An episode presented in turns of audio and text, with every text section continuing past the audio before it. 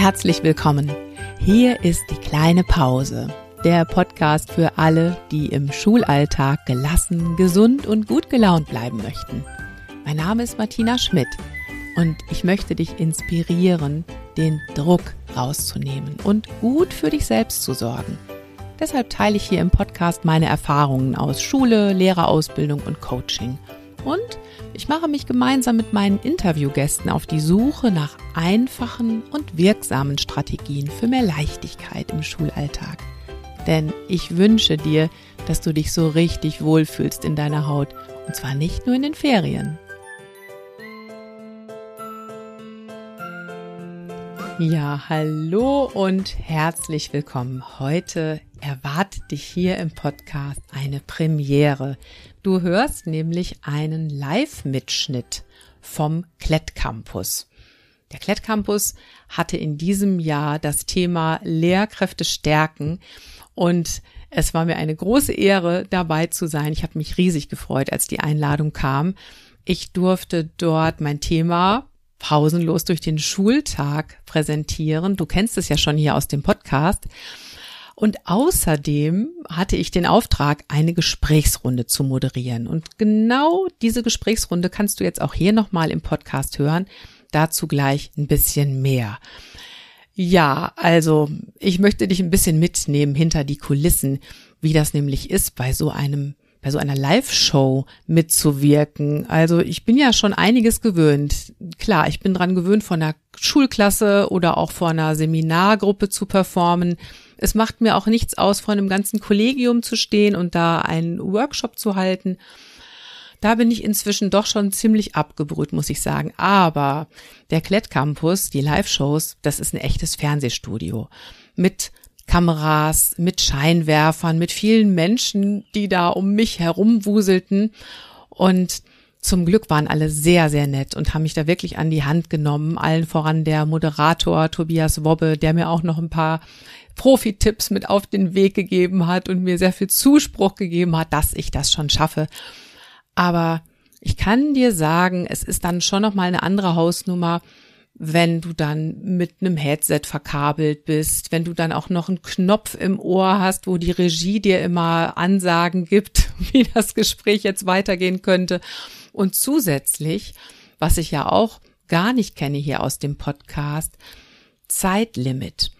Für das Gespräch, das du jetzt gleich hören wirst, wirst, hatte ich tatsächlich nur 15 Minuten Zeit und ich hatte einen Monitor vor mir, wo die Zeit dann auch noch runterlief und mir genau angezeigt wurde, wie viele Minuten mir noch blieben.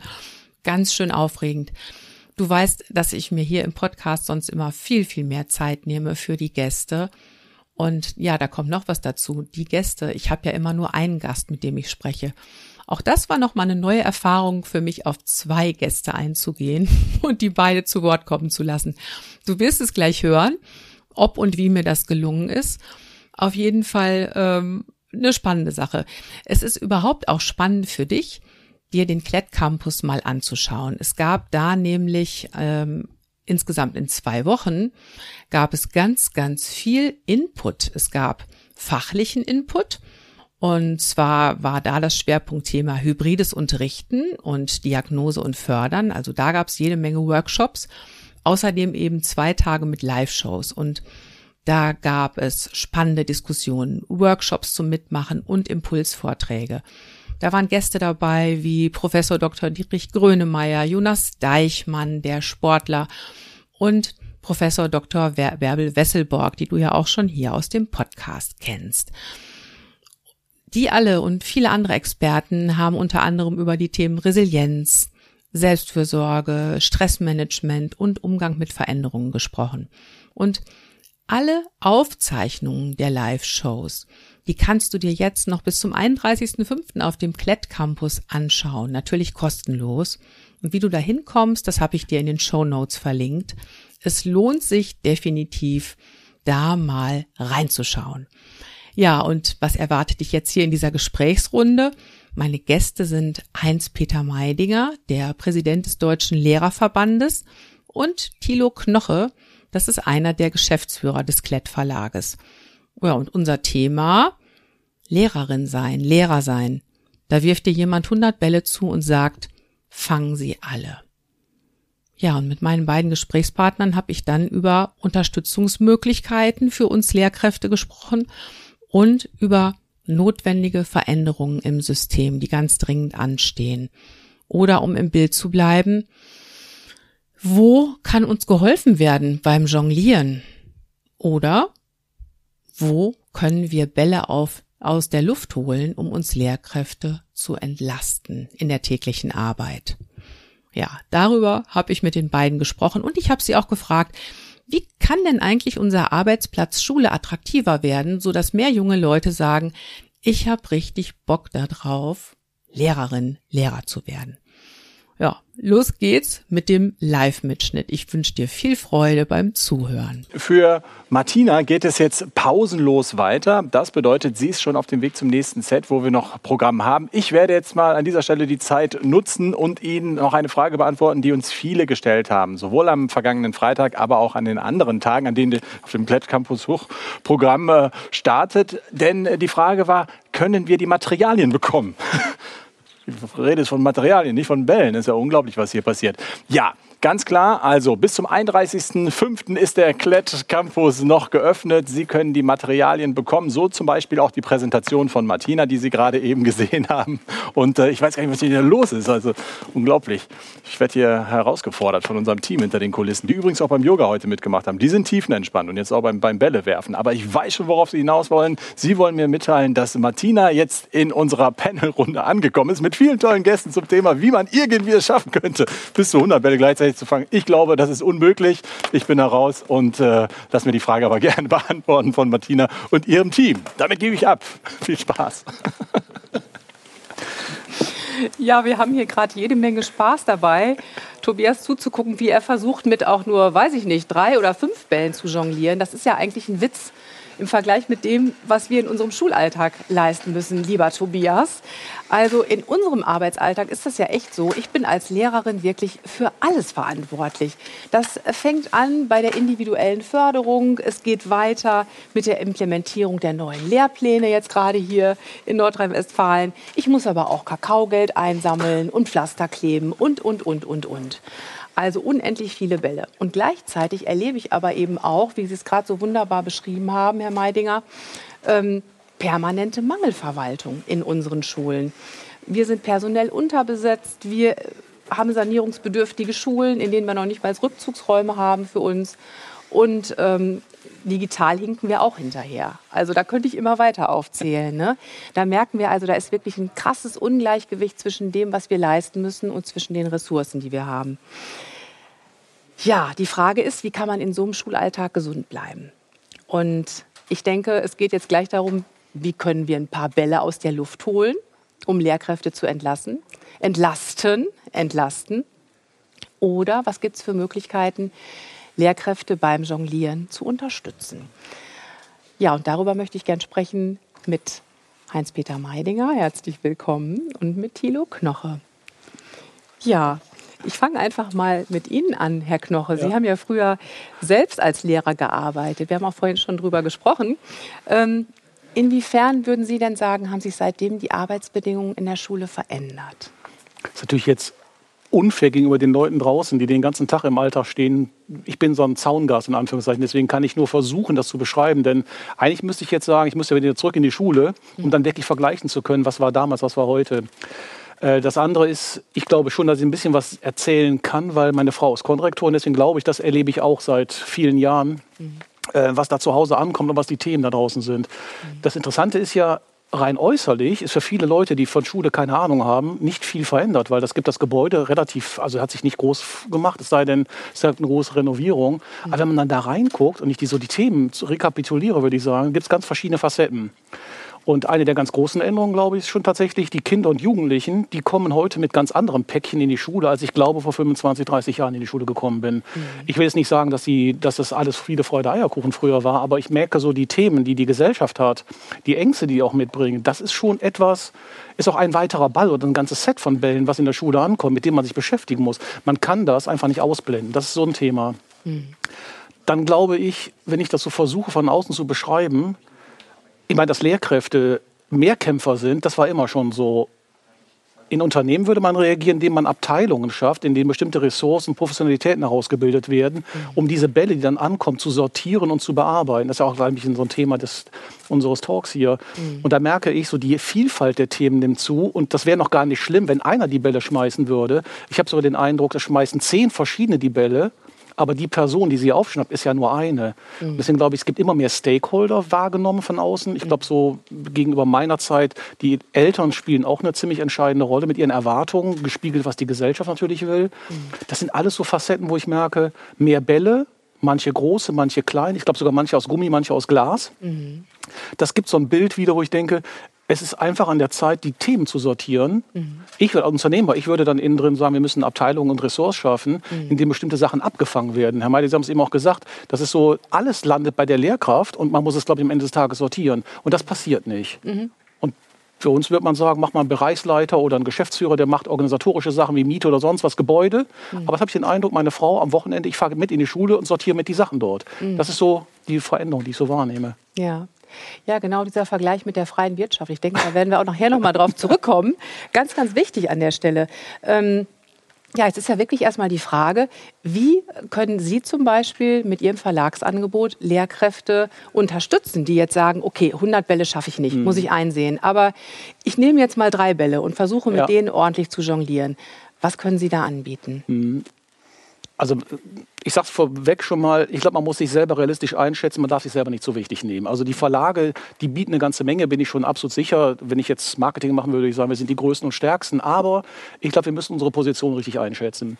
Und ich glaube, was wir gut können, ist erst einmal zuhören, also aufnehmen, einfach nur aufnehmen. Und ich sage innen drin bei uns, das sagen unsere Leute auch, möglichst nicht bewerten. Wir sind nicht die Politik. Wir können auch die Politik nicht selber als Verlag beeinflussen. Das machen wir auf, dem, auf dieser Ebene nicht. Also hören wir zu, dass die eine ganz große Facette und wir hören auch zu, ob es um die Grundschule oder die weiterführende Schule geht, ob es um kleinere Kinder geht oder junge Erwachsene geht. Da gibt es riesen Unterschiede. Wir nehmen auf. Wir reden mit Praktikern in Schule und versuchen die Situation zu erfassen und nicht eine Wunschsituation, die wir alle gerne hätten, sondern die realistisch draußen ist. Mhm. Dann die zweite Facette ist dann die, wir gucken uns eigentlich die Forderungen an, die an Lehrkräfte gestellt werden. Sagen wir mal das ganz Banale, sowas wie Lehrpläne, Curricula, Kompetenzbeschreibungen. Mhm. Ähm, und das machen wir möglichst nicht, dass man sagt, da gucken wir uns mal so eine Episode an, sondern wir gucken, wie kommt so ein Kind vom ersten bis zum vierten oder sechsten Schuljahr, Berlin-Brandenburg, mhm. und wie kommt es dann halt eben zum Abschluss, mittlere Reife oder qualifizierten Hauptschulabschluss oder zum, zum Abitur. Mhm. Und was wir dann machen, diese beiden Facetten, also die Beobachtung der Realität, viel mit Praktikern reden, Leuten, die in Schule sind, also viel, eigentlich ist es der ganze Alltag. Mhm. Und mit dieser Betrachtung der Vorgaben, dann setzen wir uns hin und überlegen, was können wir machen, damit die Lehrkräfte schon mal nicht bei Null anfangen müssen, kuratierte Inhalte sich zu sammeln, mhm. sondern versuchen, Unterricht zu beschreiben, wie er wäre mit den Rahmenbedingungen, die wir vorfinden. Mhm. Und wir wissen, das ist nur ein Vorschlag, das ist nicht die Lösung, aber ich glaube, es ist besser, einen Vorschlag zu haben, mit dem man dann weiterarbeiten kann, mhm. als dass Lehrkräfte das auch noch selber machen müssen. Das ist so, glaube ich, der größte Teil. Und wenn ich uns so angucke, würde ich sagen, der größte Hebel, den wir haben, ist wahrscheinlich die Lehrkräfte unterstützen, indem man auch, wir machen immer noch Lehrermaterialien, ne? Lehrkräftematerialien, einfach, dass man auch viel in der Hinterhalt hat, Handhalt hat, wenn man Dinge einfach ändern muss und adaptieren muss auf die Realität. Mhm. Das, glaube ich, ist so ein kleiner Beitrag, den wir leisten können durch ja, Zuhören und Verbinden mit dem, was gefordert ist.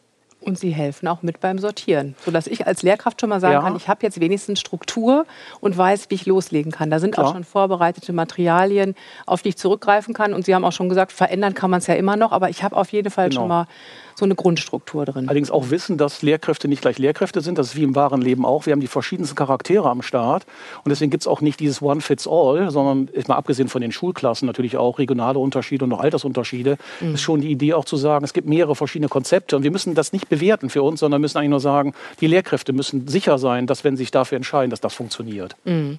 Das ist ja. so die Idee, glaube ich, wenn Sie mich so fragen. Auf jeden Fall schon mal eine Möglichkeit, um beim Jonglieren so ein bisschen zu helfen. Ja. Ne? Jetzt erlebe ich aber, Herr Meidinger, so gerade im Coaching ganz, ganz viele Lehrkräfte, die mir sagen, ich schaffe das einfach alles nicht mehr. Ich arbeite rund um die Uhr und trotzdem wird mein Arbeitsberg nicht kleiner. Ich habe das Gefühl, ich habe gar kein Leben mehr neben der Schule. Und ähm, dazu kommt noch, dass die oft auch äußern, ich fühle mich gar nicht wertgeschätzt und unterstützt. Was brauchen wir im Schulsystem für Ressourcen, damit auch solche Kolleginnen und Kollegen wieder sagen, ich kann meinen Job so machen, dass ich am Ende des Tages gesund bleibe und auch zufrieden bin mit dem, was ich da mache? Ja, also äh, das ist natürlich die, die entscheidende Frage überhaupt, ja. wie, wie komme ich sozusagen durch den Schulalltag, äh, ohne sozusagen zu kapitulieren mhm. und äh, äh, aufzugeben und, und in, in, die innere Emigration äh, zu gehen. Äh, ich glaube, ganz wichtig ist es, dass schon mal jede einzelne Lehrkraft auch diesen Perfektionsanspruch, den ja viele haben, ich muss das machen, ich muss das machen, ich muss äh, bis dahin die und die äh, äh Aufgabe erledigen äh, und äh, ich, ich schaffe das nicht, sozusagen selber auch für sich selber Freiräume zu schaffen und auch Luft zu schaffen. Also mhm. bei dieser Überforderung, die da ist, kann ich nicht alles perfekt machen. Ich glaube, mhm.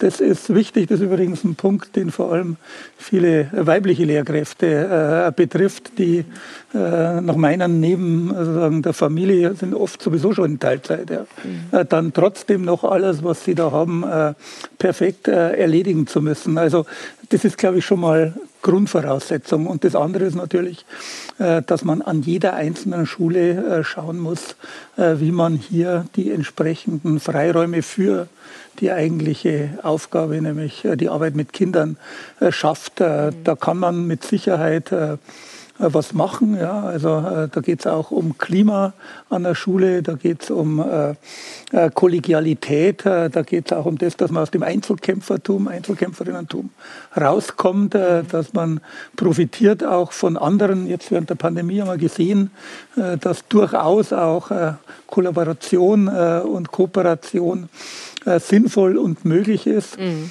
Äh, aber das ist natürlich generell nicht die Lösung des Problems. Die Lösung des Problems wäre äh, tatsächlich äh, Lehrkräfte zu entlasten von Verwaltungsaufgaben, mhm. die sie haben, Förderpläne äh, und äh, was auch immer, mhm. zu entlasten, auch von nichtpädagogischen Aufgaben, ja, die Klassen kleiner zu machen. Das sind alles genau. Dinge, die natürlich dann effektiv helfen. Ja. Und wir haben einen Lehrermangel. Also ich meine, genau. ständig schieben wir Vertretungsstunden, haben Mehrarbeit für Kolleginnen und Kollegen, die erkrankt sind. Genau da äh, haben wir die andere Baustelle. Ja, und alles, was Sie äußern, sind ja uralte Forderungen der Politik. Also wie gesagt, ich bin jetzt seit 25 Jahren äh, Lehrerin. Da gab es damals mal kurzzeitig eine Lehrerschwemme, aber jetzt ne, seit Ewigkeiten sagen wir, wir brauchen mehr Lehrkräfte, wir brauchen kleinere Klassen. Und klar, Thema Haltung ist wichtig, dass ich mir erlaube, ich kann nicht alles schaffen. Aber gerade durch den Lehrkräftemangel stoße ich dann natürlich an meine Grenzen.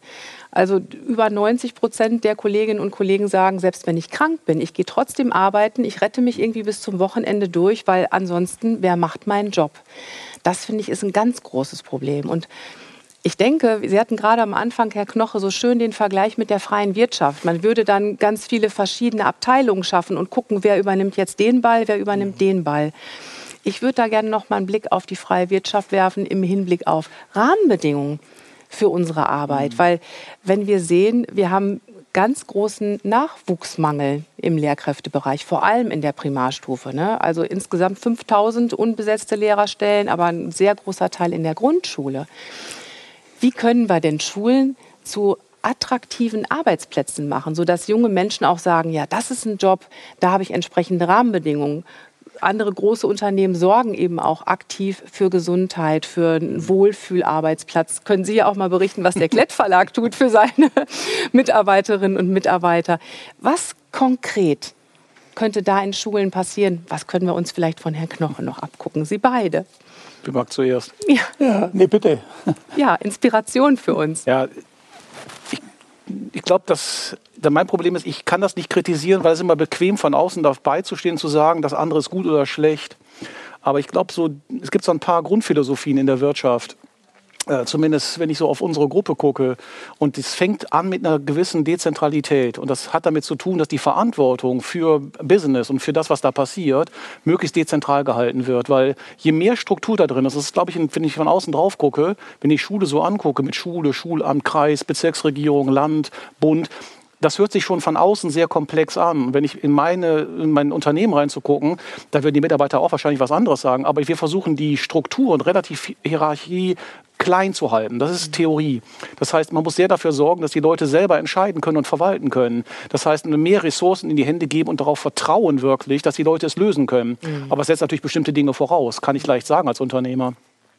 Das ist sicherlich ein Punkt, Dezentralisierung und Verantwortungsübergabe, aber dann auch Ressourcen zu haben, das zu machen. Mhm. Und das Zweite habe ich eben in dem Intro gesagt, ich merke tatsächlich, die Themen nehmen zu. Und wenn ich so gucke, wie sah das Unternehmen vor 30 Jahren aus, da gab es zwar Abteilungen, die wir heute auch haben, nur damals hatten die drei Leute, fünf Leute, heute hatten IT was ich 40, 50 Leute. Und wenn ich mir unseren Laden Personal, angucke, ne? ja. ja. wenn ich mir so das Unternehmen angucke, wir haben 640 Mitarbeiterinnen und Mitarbeiter. Mhm. Und wenn ich da ein IT-Projekt habe, das erstmal plane ich das jahrelang vorher, dann habe ich dafür 20 Leute, wahrscheinlich Minimum plus externe, die dafür sorgen, dass es ausgerollt wird mit eher Key-Usern. Und da denke ich immer, von außen betrachtet, auf so ein Himmelfahrtskommando würde ich mich nicht einlassen. Mhm. Aber ich verstehe schon, meine Frau sehe ich schon, die macht da eine ganze Menge und ich, da helfen noch alle und das gelingt am Ende des Tages an vielen Stellen auch. Mhm. Nicht perfekt, das ist so dieser Anspruch, aber ich glaube, viel kommt in Bewegung. Aber wenn man das organisieren würde, besser organisieren würde, das wäre so unser Anspruch, dass man das auch entlasten kann für die Leute, die es eigentlich als Werkzeug brauchen.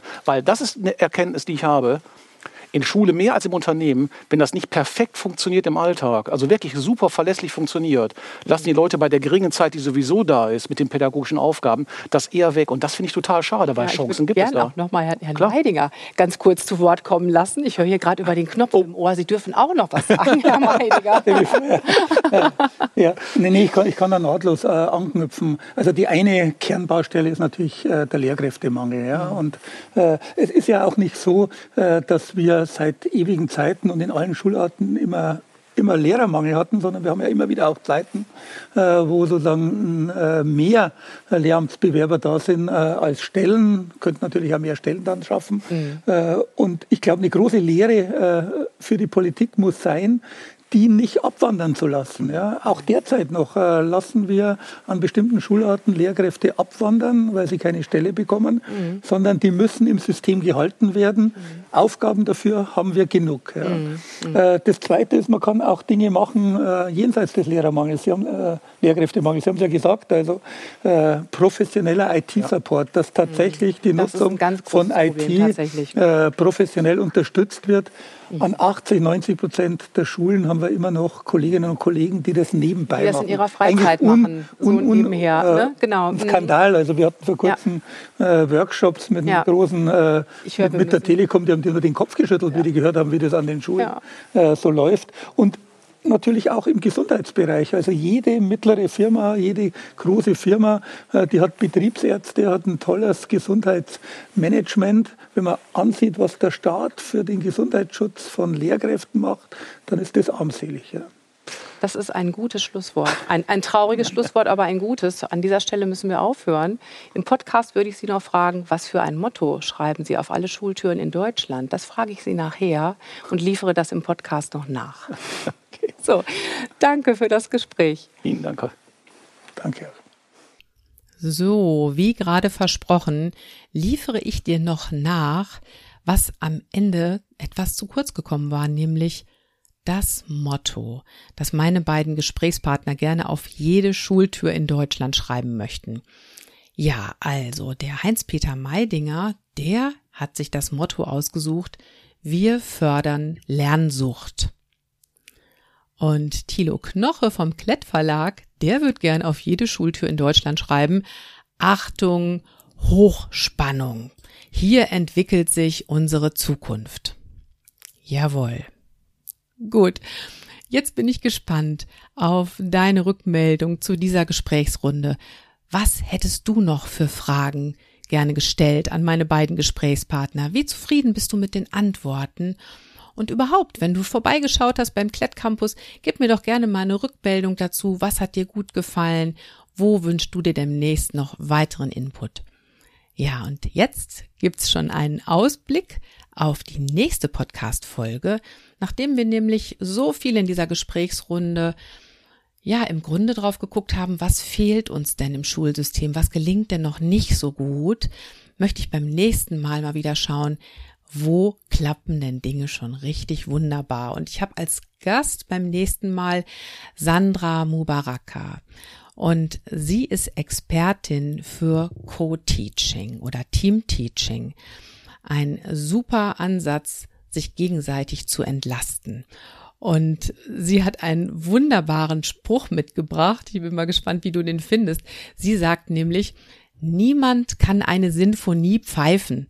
Man braucht ein Orchester, um sie zu spielen. Also ein Hoch auf die Zusammenarbeit, auf Kooperation. Das ist etwas, was uns wirklich entlasten und nach vorne bringen kann. Und da hat Sandra Mubaraka wirklich ein paar richtig gute Ideen und Erfahrungen im Gepäck. Also sie stellt vor, wie geht Co-Teaching überhaupt? Welche Formen gibt es? Was sind die ersten Schritte, um loszulegen? Und was bringt das Ganze überhaupt?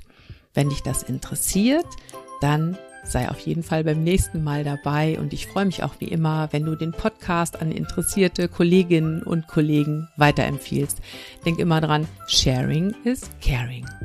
Bis zum nächsten Mal. Schultern runter, lächeln, atmen. Deine Martina.